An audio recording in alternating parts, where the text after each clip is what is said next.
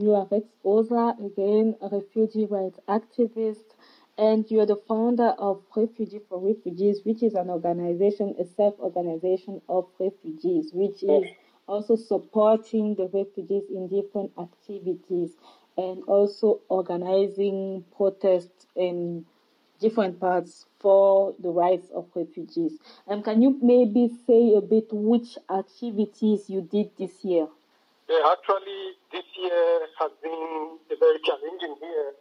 We've done a lot of activities. Nevertheless, the whole um, um, chaotic situation of the pandemic, um, we've been faced with uh, strong challenges of um, having to um, communicate with refugees online.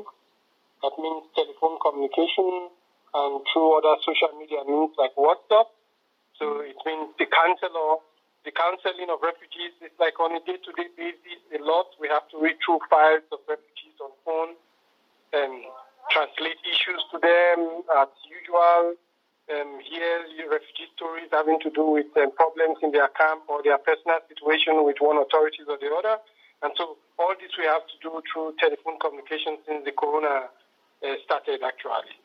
Mm-hmm. Nevertheless, there have been cases of uh, corona outbreak in camps where the refugees are put on um, curfew without knowing what exactly is happening. And this story of uh, um, not believing that corona exists uh, continues to rule within the refugees community.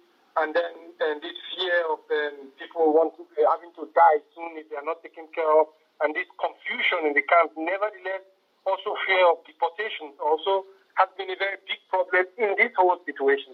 So these are the things we've been engaging in in the last time, trying to make scandal of deportation attempts within the corona period, and at the same time trying to expose um, the situation of refugees in the corona time and demanding that yes, the normal uh, or the required um, procedures to handle corona outbreaks should be taken, not that refugees are abandoned and are used or used as uh, object for the corona um, outbreak. Yeah. So these um, and many other things um, um, that uh, we, we've been doing in the past time, but the most uh, frustrating and uh, demanding task is having to do with um, down the fears of the refugees during the corona period based on threats from the authorities. The bureaucratic um, uh, machinery for the German government uh, has never ceased to work, even in the corona period.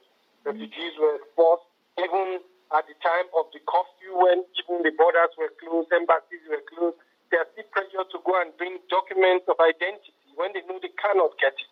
These are just terror on refugees, just to keep them on constant trauma.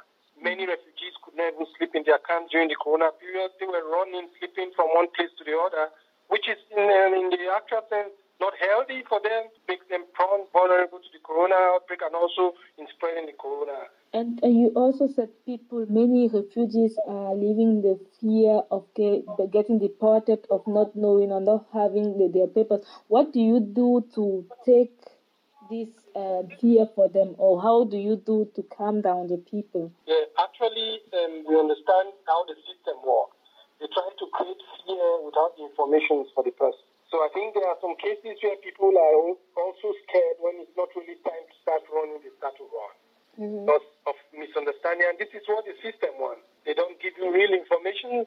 They keep you in a limbo situation where you are frustrated so that you can be forced to um, decide um, to collaborate with your deportation and decide to even go voluntarily. So these are the strategies of this. So what we do is more of, uh, we will say, yes, we, become, we became like therapy. So we do more of explaining the actual situations of the person to them and trying to do possibly uh, possible interventions where it is necessary. I think this, this, this has been something very concrete we've been able mm-hmm. to do for a lot of refugees. A lot of them were also forced into undocumentation. They became like homeless, and many of them get in contact with us to say, okay, they need help. Some of them we had to help with uh, some kind of uh, financial support to be able to survive. They are even scared to even tell us where they live. But mm-hmm. the moment they just tell us that they are now in such situation, we have no option than talk to friends around us who are able to support them one way or the other for survival. And Rex, you just talked about how you support people uh, also financially, supporting people with their costs for lawyers, supporting in different kinds of things. But how do you finance yourself? Actually, um, the issue of money is very, very uh, challenging for us. We don't really have money. So it's just like um, um, squeezing ourselves through rigors of having to support people financially or needing financial uh, capacities to facilitate our engagement, but we just do it because we have the possibility of friends around, close friends who are also able to um, listen to us and support um, um, individual cases um, at that um, when it is needed. So the big um, help that we have is coming from individuals that we know who are in solidarity with our engagement, respect our engagement, and feel a sense of belonging and try to support in any way they can. Then some others outside um, the region who are also uh, supporting on our, our, work on a daily basis.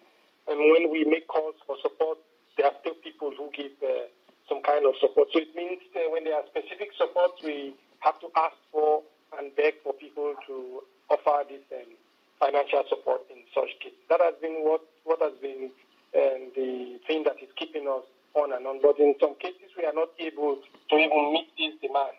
One big issue is we have an office in Stuttgart where everything uh, rotates from.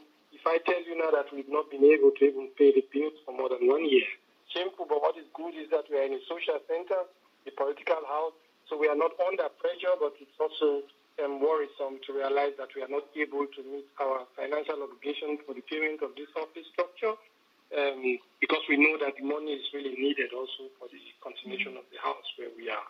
Um, Rex, now there is a possibility for people to um, give their monies to also contribute for your activity. Would you say more about it? Yeah, actually, uh, money is always needed, and uh, um, if I would say most of the financial uh, uh, responsibilities that we carry from the organization right from time has been hanging on um, even extra effort to go give speeches, get money from speeches, and paying it into the office expenses and supporting refugees. So it means like a double uh, pressure. It, it falls back on me, who is the coordination person, that I have to always have to look for money. I have to travel here and there, have to make speeches to ask for honorars, and then at the end of the day, bring it to pay bills for office bring it at last to also support refugees' transportation costs to engage to activities or also to do some kind of a minimum support, even legal support. So there has been also some kind of challenging problems that we have having to do with women, a lot of women having cases with Jugendamt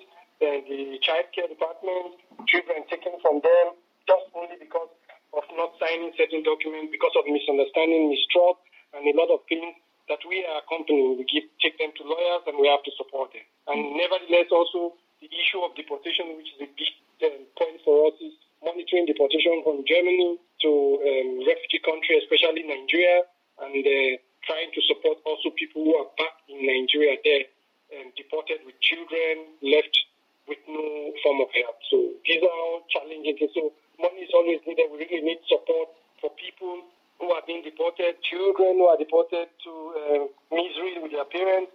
We try to organize um, um, volunteers who will take responsibility of paying minimum school fees for children. So that when the children are able to have like the basic education, then while they're in school, their parents can um, navigate also around to see how they can get themselves back on feet back in the country. Mm-hmm. So, um, so, um, so now everybody has the chance to to give their money there because in Germany they always give this Weihnachtsgeld. So everybody to give their whole Weihnachtsgeld to the organization to support your whole activities. Yeah, the Christmas period is a period where people always um, want to show love, and I think it's really very important. Now, now we have the Corona problem, and so there's mm-hmm. not a lot to waste money for. So I think uh, people who have enough to give out should be able to give us the issues that uh, you can find in our website and the website of every other uh, political network. So on the website, you find the different areas where you can spend more. Mm-hmm. The, uh, the website ref- refugees for refugees.wordpress.com. Yes. Yeah. Rex,